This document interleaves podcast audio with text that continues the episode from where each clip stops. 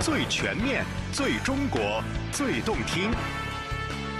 翻越多彩神州，感受今日中国，揽胜华夏风情，聆听城市韵律。全景中国，全景呈现。朋友们好，欢迎您收听北京广播电视台制作的节目。北京东郊的萧太后河是一座已有着千年历史的古老人工运河，它曾经运河沿岸是水草杂乱。然而近年来，伴随着萧太后河的综合整治，沿河建起了马家湾湿地公园，展现出了七十一万平方米的河岸美景。这里绿树成荫，鲜花绽放，有很多居民在这里散步赏景。而在人群中，总有带着红袖标的人格外引人注目。他们沿河而行，发现垃圾就及时收捡，发现不文明现象就及时制止。这就是湿地公园的江河卫士志愿服务队，队员都是附近的居民。他们亲眼见证了河岸风貌的彻底改变，也更加珍惜今天的河岸美景，用自己的行动守护这一方碧水，成为公园里别样的风景线。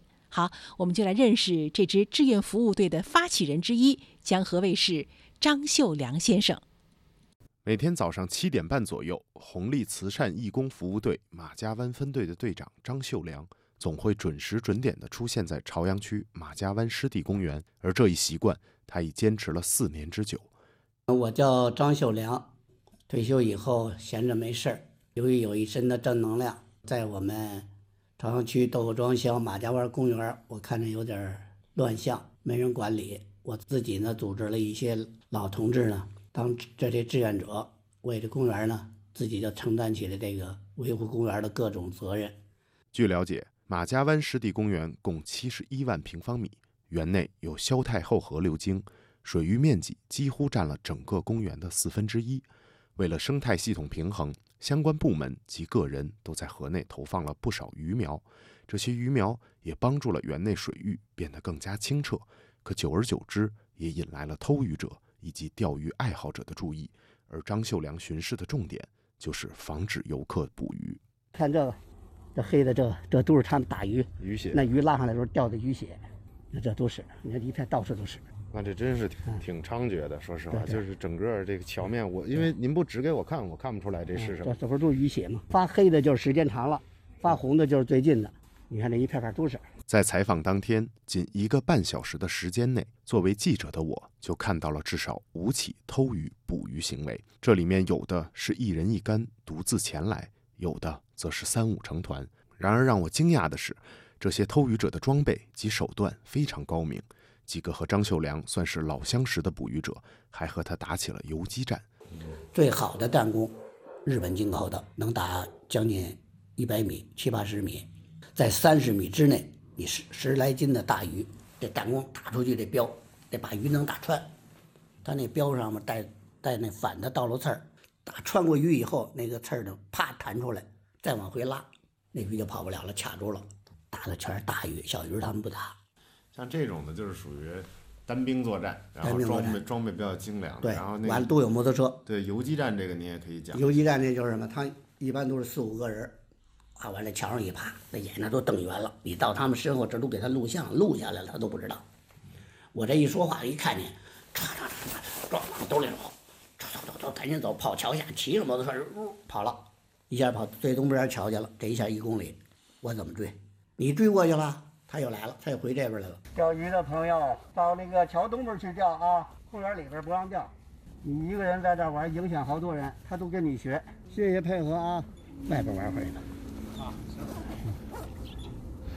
刚刚我们听到的声音，就是张秀良正在劝解一位钓鱼爱好者时所记录下来的。除了日复一日的巡逻之外，张秀良有时还要在凌晨蹲守。张秀良利用自己军旅生涯的经验和捕鱼者斗智斗勇。可他也同时发现，仅凭自己一人的力量，远远无法达成守护公园的目标。因此，创建一支队伍就变得尤为重要。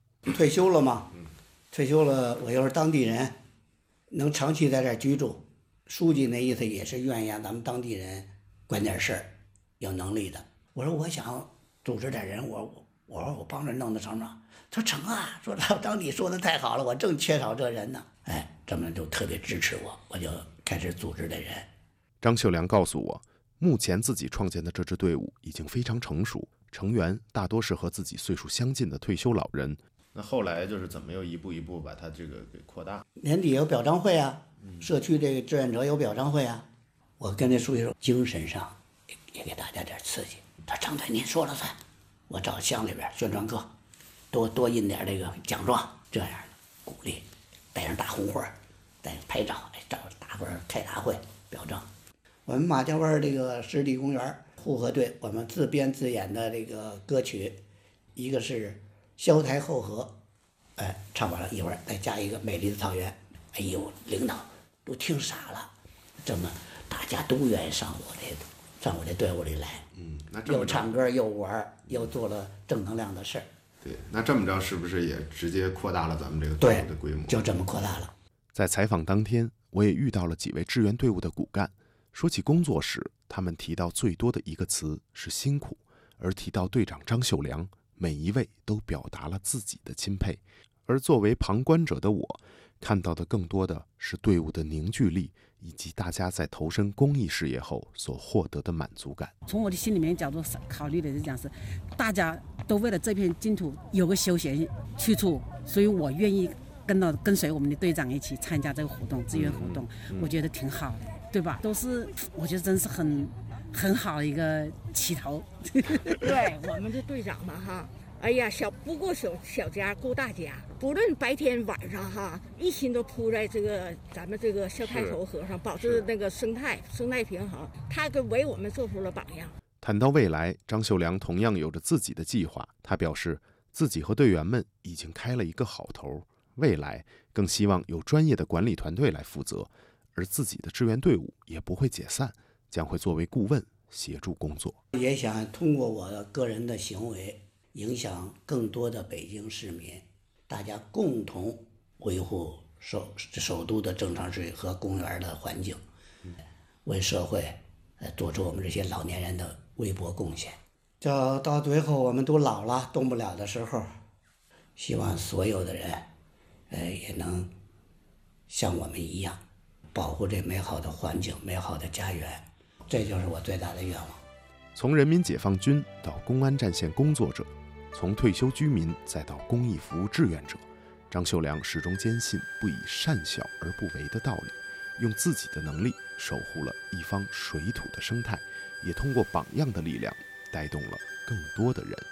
而张秀良自己也在采访时告诉我，希望能通过媒体的力量，让更多热心公益的人出现在各行各业。也欢迎大家来到马家湾湿地公园，享受休闲时光。以上是北京广播电视台制作的节目，感谢各位的收听，再见。